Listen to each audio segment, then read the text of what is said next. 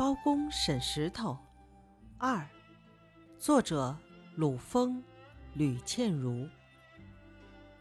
人们听说包公要审石头，觉得很奇怪，都跑来看热闹。包公对那块石头说：“石头，石头，小孩的铜钱是不是你偷的？”石头会说话吗？不会。包公又问了。石头，石头，小孩的铜钱是不是你偷的？快说，快说！石头还是一声不响，他不会说话呀。包公发火了：“石头，石头，你不说实话，就打烂你的头！”手下的人听包公这么说，就拿起棍子，噼里啪啦的打起石头来，一边打。一边喊：“快说，快说！”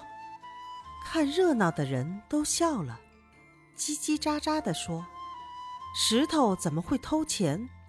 石头怎么会说话？”大家都说：“包公聪明，原来是个糊涂虫。”包公听了很生气，就说：“我在审问石头，你们怎么说我的坏话？每个人都得罚一个铜钱。”包公叫手下的人借来一个盆，倒上水，让看热闹的人每人往盆里丢一个铜钱。看热闹的人没办法，只好排着队往盆里丢铜钱。扑通扑通，有一个人刚把铜钱丢进盆里，就被包公手下的人抓住了。包公指着这个人说：“你是小偷。”你偷了小孩卖油条得来的铜钱，大家都觉得很奇怪。这是怎么回事啊？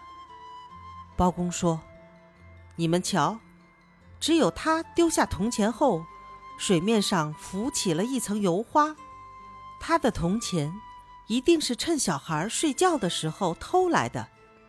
那个小偷哑口无言，只好把一百个铜钱还给了小孩。”大家这才明白，包公审石头的用意。